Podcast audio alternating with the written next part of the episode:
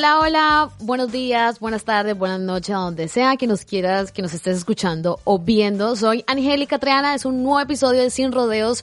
Qué felicidad cuando estoy acompañada de Eva Moreno, mi sexóloga preferida, terapeuta sexual, creadora del, eh, fundadora de Tupper Sex. Buenas, bienvenida, Eva. Bien hallada, Angélica, feliz de estar aquí contigo y con todas las personas que nos van, que nos escuchan, porque además vamos a tratar un tema que a todo, a todo, a todo el mundo interesa. Cuando Eva me escribió y me dijo, Angélica, tenemos que hacer este tema. Cuando me enviaste la información, yo dije, es que ni siquiera me lo había planteado. Y ahí está el problema. Hoy vamos a hablar, vamos a hacer un balance y vamos a hablar sobre los propósitos sexuales para el año 2022. Propósitos, o sea, yo he pensado en mis propósitos profesionales, familiares, turísticos, para dónde voy a ir, para dónde no voy a ir, pero nunca jamás en la vida se me hubiese pasado por la cabeza hacer una lista con mis propósitos sexuales. Entonces ahí es donde yo le pregunto a Eva, ¿por qué es importante hacer un listado con nuestros propósitos sexuales. ¿Por qué es tan importante el sexo para la vida humana? Porque eh, la esfera sexual ocupa mucho espacio en nuestra vida, tanto si llevamos una vida sexual activa como si llevamos una vida sexual pasiva, ¿eh? como si tenemos sexo solamente con nosotras o nosotros mismos o tenemos sexo con otras personas. Está ahí, es inherente al ser humano. Entonces, cuando nos hacemos proyectos, propósitos para el nuevo año, también incluir esa esfera de nuestra vida nos hace ponerle más conciencia. Y luego, además, que la sexualidad sabemos que todo lo que nos trae son cosas buenas, bonitas, ricas y está llena de hormonas. Es todo bueno el sexo. Hablar y hacer el sexo es todo positivo. No sé por qué no invertimos más tiempo en más en más en adquirir más conocimiento sobre nuestra sexualidad. ¿Por qué, Eva? ¿Por qué? Ahí está, pues porque todavía guardamos esa mirada un poco tabú de lo que sobre la sobre la sexualidad y justamente lo que vamos a hacer nosotras hoy aquí, que es hablar de de eso, de los propósitos sexuales, es poner un poquito más de luz en esa, en esa esfera tan importante de todas las, de las vidas de todas las personas, tengan la edad que tengan, porque, insisto, nacemos y morimos seres sexuales y em, esa sexualidad empieza desde bien pequeño. nosotros vamos a hacer unos propósitos sexuales, pero seguramente para una eh, mujer que acaba de dar a luz, esos propósitos sexuales van a verse modificados, porque en ese momento vital van a ser otros. Y si esa criatura pequeña también tuviese que hacer esos propósitos sexuales, también serían otros, pero estarían ahí, a su, a su altura, a su alcance, pero estarían ahí. Me encanta porque es que de pensar que eh, en estos tiempos nos podemos permitir, sí, porque siento que el tema sexual está más abierto, hay mucho acceso a, esa información. Yo me acuerdo que de pequeña, yo creo que a mi madre, yo creo que hoy por hoy mi madre, con nada que tiene, jamás se le pasaría en la cabeza hablar de sus hijos sobre los propósitos sexuales. Nos hubiese hecho un favor. Totalmente. Pero y es que ella también, porque cuántas cosas debían de pasar por su cabeza, cuántos temores, cuántas inseguridades. Y también, y también piensa que, por ejemplo, yo que vengo de Colombia y que la religión nos ha condicionado en muchos aspectos de nuestra vida, entre esas lo sexual.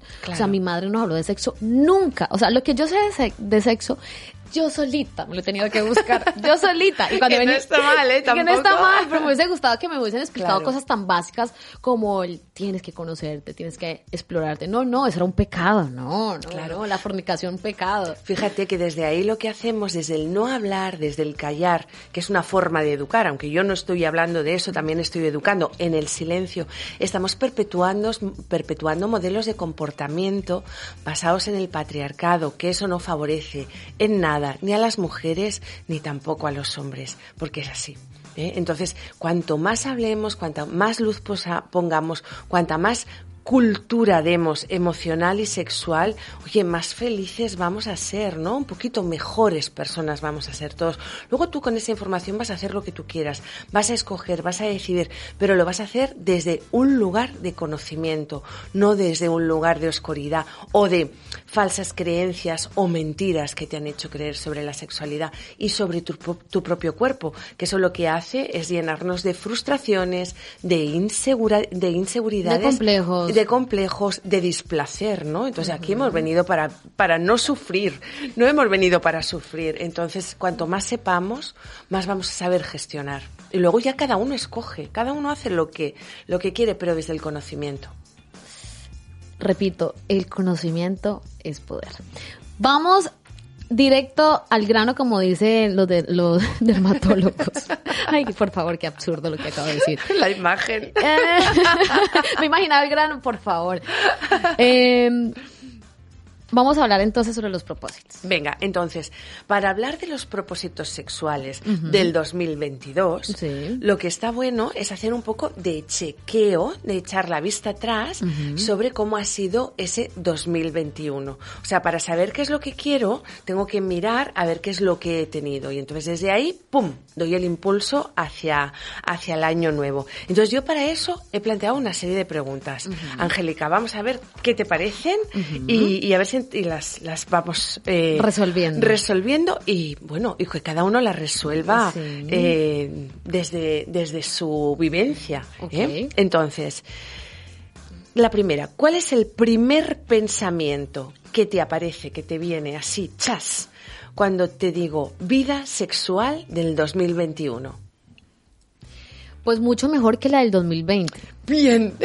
Pero podría ser mejor. Bien, bueno, bueno. Podría ser mejor. Bien, pues eso está, eso está bueno. A mí el pensamiento que me viene es que eh, tengo que cuidar mi cansancio porque cuando, cuando vamos muy cansados, eh, entonces descuidamos un poco la vida sexual. Te voy a decir, este año creo que ha habido un sentimiento común de la hiperexigencia, mm. de la sobreproducción que tenemos y que nos exigimos cada día, ¿no? Y a mí me ha pasado que estando en pareja, quiero estar con él, pero es que llegan las 11 de la noche y estaba súper cansada y me quedaba dormida. Entonces a la vez esto te genera culpa hay que cuidar ese detalle, ¿no? Ah, los propósitos lo vamos a ir viendo, eso ya vas a ver, ya vas a ver. Pero está muy bueno que ahí ya empecemos a sacar, eh, porque eso, esos conceptos, esas ideas, esos pensamientos nos van a ayudar a desfilar los, los propósitos para el año que viene. Venga, siguiente pregunta. ¿Cuán importante es la sexualidad en tu vida o en tu relación? Así como del 1 al 10. Pues es que si ahora lo vemos todo desde una, desde una dimensión, me doy cuenta de que es más importante de lo que yo pensaba. O sea, yo sinceramente te digo que he priorizado este año, sobre todo en mi, en mi carrera profesional, luego en mi familia, y el sexo lo he dejado en un tercer lugar o no sé en qué lugar. Pero en, un lugar. En un lugar por debajo. Sí. También tenemos que ser condescendientes con nosotras mismas, porque pasamos etapas. Igual en este momento que estabas viviendo, eso era lo que tenías que hacer para luego ya poder dedicar más tiempo a la esfera sexual desde un lugar más tranquilo. Porque cuando tenemos ciertas preocupaciones, es verdad que nos ennubulan. Aunque es verdad que mantener unas buenas relaciones sexuales contigo misma o tener esa esfera bien cuidada también te da Mm, claridad hacia la solución de los problemas. ¿Y Eva como sexóloga? Y yo como sexóloga, fíjate, eh, eh, para mí es muy importante y a medida que me voy haciendo mayor, todavía más importante desde mi lugar privado, o sea, desde, desde la Eva Moreno persona. Entonces yo le lo pongo entre el nueve y medio y el 10. Es decir, no concibo una relación eh, de pareja que descuide la actividad sexual que no lo lleve de una manera equilibrada. Otra cosa es que haya más o menos práctica, pero que eso está presente, aunque esté, aunque no se, aunque no se lleve a cabo, está. Quiero decir, cuando yo no mantengo el ritmo de vida sexual con mi pareja que a los dos nos gustaría, nos lo decimos. Joca, es que estamos muy hecho polvos, es que tal, es, pero está ahí presente, aunque no estemos jugando a eso, ¿no? Pregunta, mm. porque ya que estamos, una sexóloga tiene, o sea, cómo es la vida sexual de una sexo, porque vosotros habláis muy bonito y, muy bien sobre el sexo, pero vosotros lo aplica, aplicáis el cuento en vuestras vidas. Nos aplicamos el cuento. ¿Sacáis tiempo para aplicarlo? a ver, a veces, como todo el mundo, pero también desde ahí, desde no hacerlo, desde darte cuenta, también es un aprendizaje que haces de evolución cuando trabajas en terapia de pareja. Pero sí que lo que te he dicho, pongo mucha, mucha, mucha conciencia en esa parte de, de, de mi vida privada, muchísimo me ha causado curiosidad lo que has dicho que con el con el paso de los de los años más importancia le vamos dando a la parte sexual, pero desde nuestro lugar. Eso es interesante. Venga, siguiente pregunta. Em, ¿Qué relación existe entre tu vida sexual y tu bienestar emocional? O sea, cuán más cuidada tienes la vida sexual, la esfera sexual, que es muy amplia, mejor te sientes emocionalmente o eso supone realmente un peso cuando no la estás cuando eres consciente de que no la estás cuidando y supone un peso emocional. Sí, de hecho, es que es que además emocional y además fisiológico, es que no sé, pero las mujeres tenemos unas épocas que ya sea por nuestra nuestras nuestros cambios hormonales, ¿sabes? Que tú dices, algo me pasa estoy como irritada. Es, es que es real, o sea, cuando hay falta de sexo, cuando tienes completamente descuidado tu parte sexual, el cuerpo te grita, dice, auxilio. Exactamente, ¿No? te, está pidiendo esa, esa atención porque es como si una parte de ti tú la estuvieses, no la estuvieses alimentando, es como que una parte de ti se está muriendo. Entonces, cuando algo se está muriendo, lo que hace es llamar la atención para ser visto. Y entonces, cuando no conoces otras vías para satisfacer o para alimentar esa parte de tu vida, por ejemplo, yo tengo que confesar que ya tú ya, sé que me vas a regañar, no he sido muy curiosa con todos los juguetes sexuales y probablemente he pasado muchos eh, largos tiempos sin sexo por no querer estar con cualquier persona, pero tampoco he optado por quizás eh, la autosatisfacción con, con, juguetes, que eso es un tema que ya haremos, porque me gustaría descubrir de tu mano porque a mis 30 años tengo que descubrirlo. O sea, no me puedo morir sin descubrir muchas cosas. ¿Verdad? Es así, es así. El mundo de los... Porque, pero bueno, de nuevo volvemos a sacar ahí esas creencias que tenemos sobre los juguetes eróticos que nos han inculcado. No, yo no necesito, yo puedo. Si encima tengo pareja, mm, menos falta me hace. Erróneo. O sea, tú te puedes autosatisfacer con tus manos, por supuesto, pero desde luego con un juguete erótico la experiencia va a ser mucho más rica, vas a aprender mucho más de ti. ¿Eh? Y entonces, volviendo a la pregunta, entre esa relación que hay entre la, vida sexual y el bienestar emocional, em, provoca irritabilidad. Además de que el cuerpo lo pide, eh, afecta emocionalmente, afecta al carácter. Y como en muchas ocasiones no nos conocemos, pensamos que ese, esa eh, ese mal humor, ese estrés, viene dado por circunstancias que no tienen nada que ver conmigo, ¿eh? que son ajenas, cuando en realidad parte de la solución de ese estrés o de ese mal humor está en tus manos o en tu vibrador. Imagínate, en tus manos o en tu vibrador. Me ha encantado ese final. Eva, me ha encantado. Mira, allá eh, quedan pocos días para Reyes Magos. Yo digo que un buen regalo, de verdad, es que ya no es por reírse ni por hacer el cachondeo, no, no. Es que le puedes mejorar la vida emocional y física a una persona regalándole un vibrador. En el caso de los hombres, ¿qué le podemos regalar? Un vibrador. Un vibrador también, a los hombres. Hay juguetes masturbadores maravillosos para hombres, eh, eh, para estimular el pene, pero para estimular cualquier parte del cuerpo. O sea, las experiencias placenteras que provocan los juguetes eróticos son tanto para hombres como para mujeres, como para ellos, como para ellas, como para todos. para todos. Regala un vibrador. Regalos útiles. Venga. Eh, ¿Te gustaría que el año que viene fuera igual, sí o no? No, no quiero que sea igual. Yo también. No, vale. ¿Qué cambiarías o qué quieres cuidar para que se mantenga igual? Nada. O sea, sí lo mismo, pero en realidad lo que quieres es mejorar, ¿no? exacto. Vale. ¿De qué, qué es lo que no quieres volver a repetir de todas las experiencias sexuales que has tenido? ¿Qué es lo que no volverías a repetir? O que sí. Uy, qué pregunta tan difícil. ¿Qué no volvería a repetir? Pues eh, el, em, el, dejarme llevar por el cansancio, por la poca energía, por la desmotivación. O sea, puedo tener ganas, pero una cosa es tener ganas y otra cosa es tener fuerza de voluntad. Decir, hey, voy a hacerlo, voy a sacar tiempo para mí y voy a alimentar mi lado sexual. Eso no lo repetiría más. Creo que he dejado de practicar mucho sexo por el agotamiento físico y mental yo creo que más mental que físico, porque si tú tienes ganas, aunque estés cansado, tú tiras para adelante. ¿Verdad? Sí, pero ah, es muy difícil diferenciar a veces. Ya, no sabemos. El, cansancio. Sí, sí, sí, exacto, No lo sabemos diferenciar. Y otra cosa, ¿y cuál, entonces cuál era otra cosa que? Lo que no volverías a repetir y, lo, que, sí. Y lo que volvería a repetir. Eh, y lo que sí, pues hacer locuras para, para hacerlo.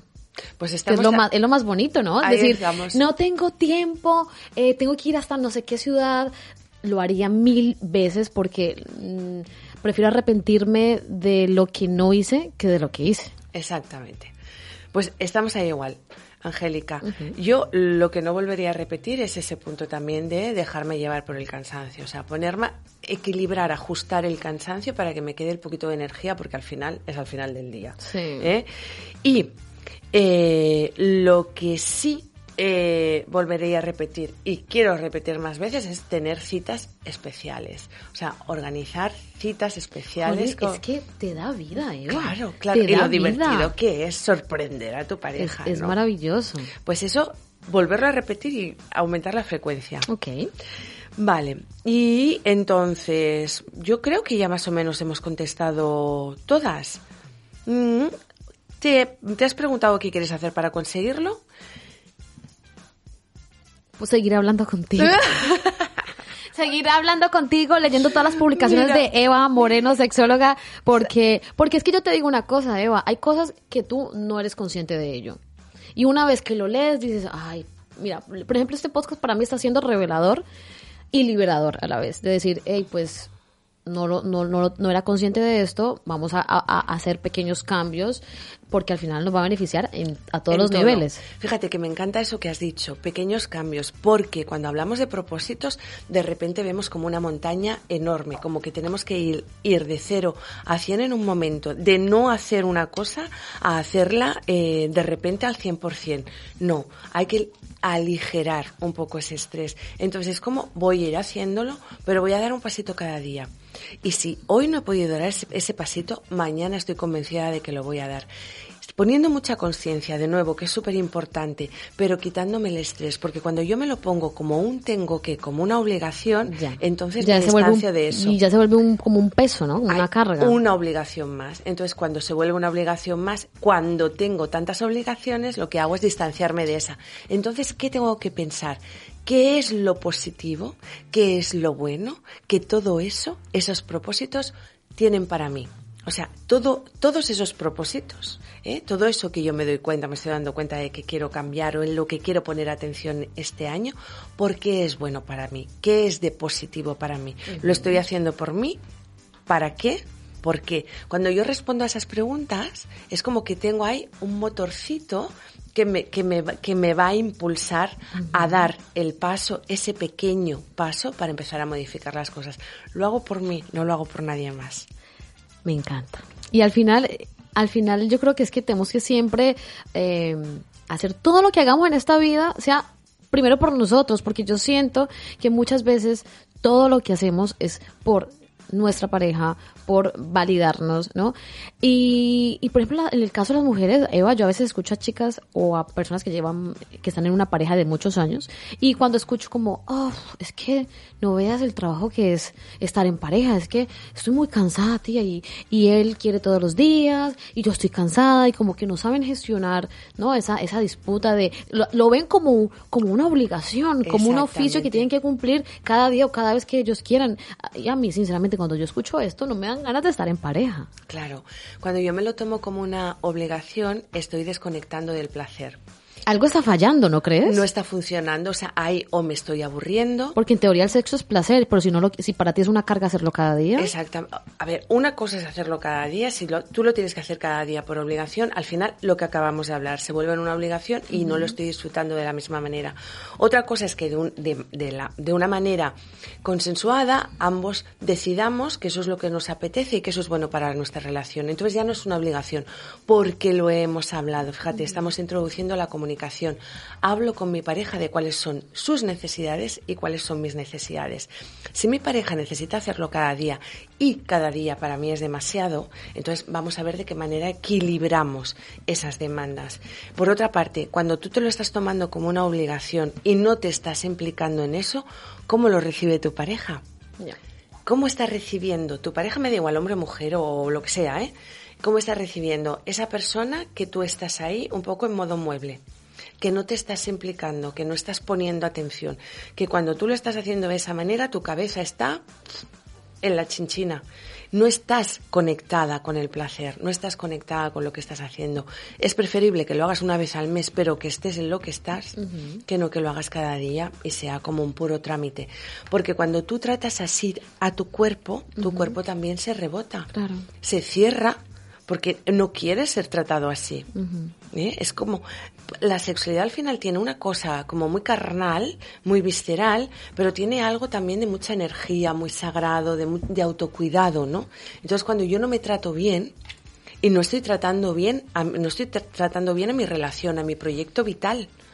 Si yo eh, eh, estar con una persona es porque, porque estamos caminando hacia el mismo lugar. Entonces, desde ahí, lo que, lo que yo pongo lo tengo que hacer con toda la máxima energía, la buena energía y con todo el deseo bonito del mundo, no como algo negativo y feo, porque esa energía va a cargarse en la relación.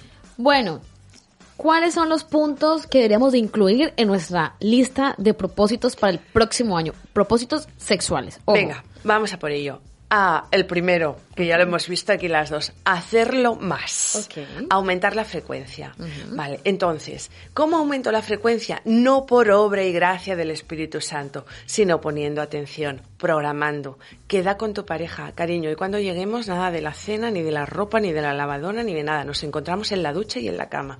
Fenomenal. Programas. Yo siempre digo, si tuvieses un amante, programarías. ¿Eh? Porque es día, hora, Hora. y además a mes tiempo cerrado. Eh, sí. Pues entonces prográmalo. Ok. ¿eh? Para aumentar la frecuencia no esperes que sea algo que aparezca de forma casual, que puede Ah, ser. Yo, yo pensé que, yo pensaba que el sexo en pareja había que dejarlo como al aire, como que cuando fluya. Claro. Sí y no, o sea, tampoco hay que dejarlo todo al aire, hay que planificarlo también, porque si no cae como en la monotonía, ¿no? cae en la monotonía y luego te dejas arrastrar por el, por el cansancio.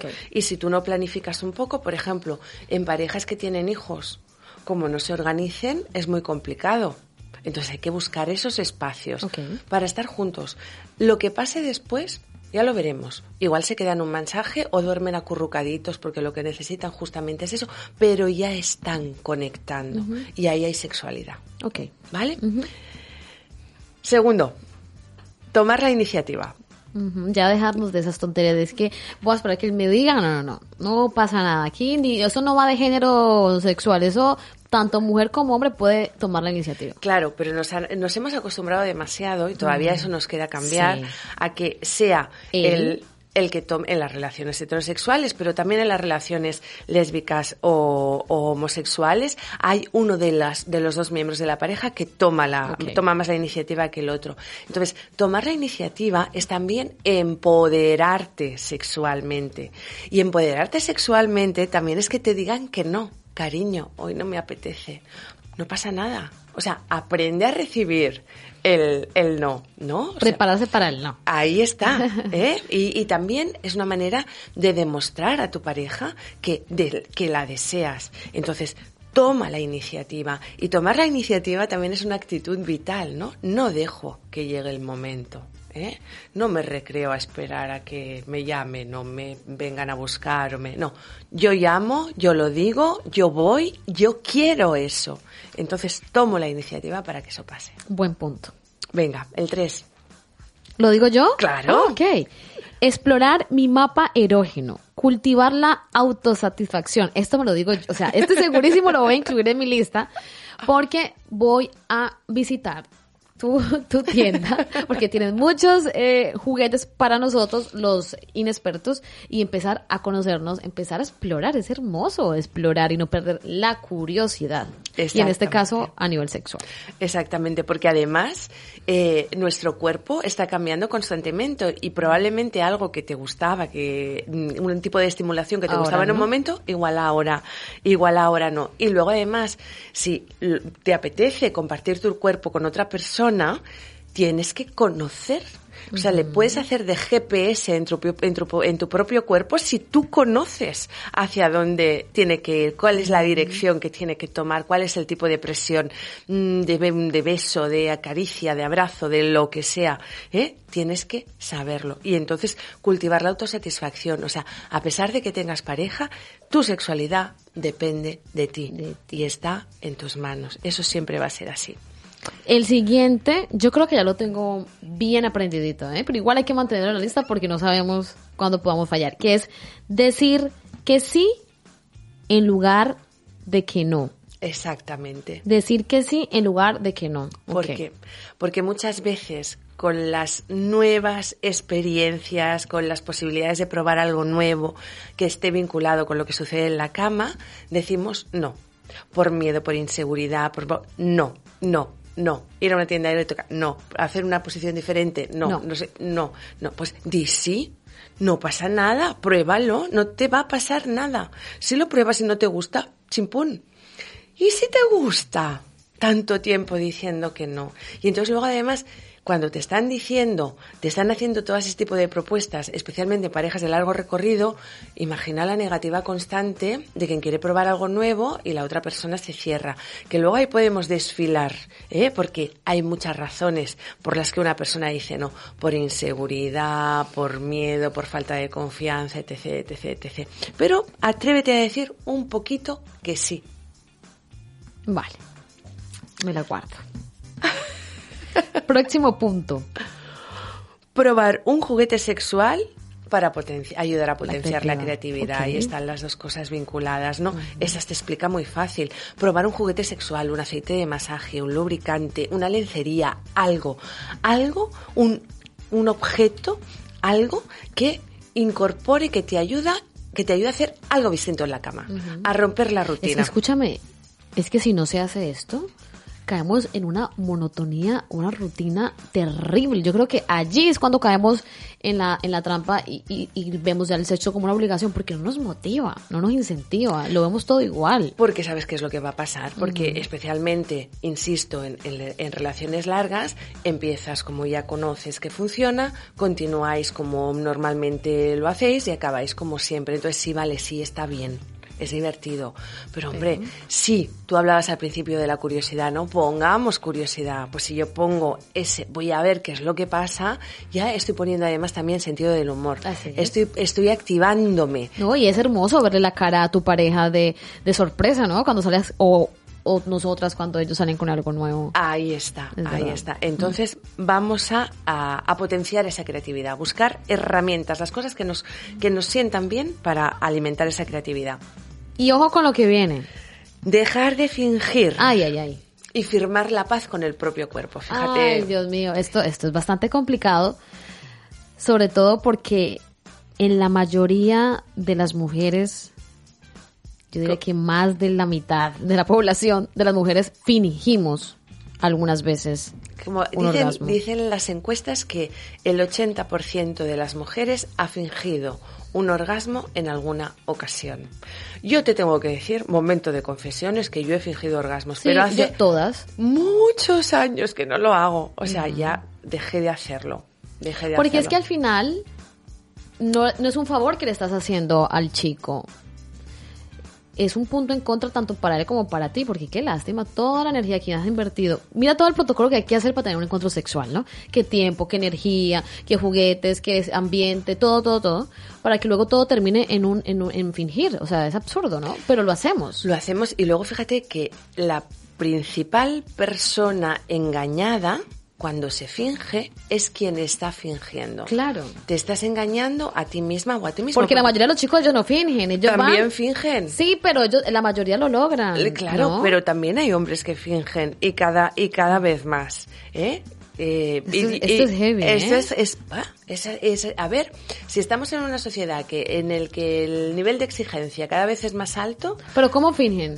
Pueden fingir que tienen, bueno, y utilizando preservativo es facilísimo mm. fingir que tienen un, un, orgasmo. Luego se quitan el preservativo rápidamente, el preservativo desaparece y tú ahí no sabes nada más ya está y ha fingido el orgasmo. Y chicos que nos estéis escuchando, lo sabéis, que se puede hacer. Y luego fíjate, una coletilla que a mí me parece súper interesante, que es la de firmar la paz con el propio cuerpo.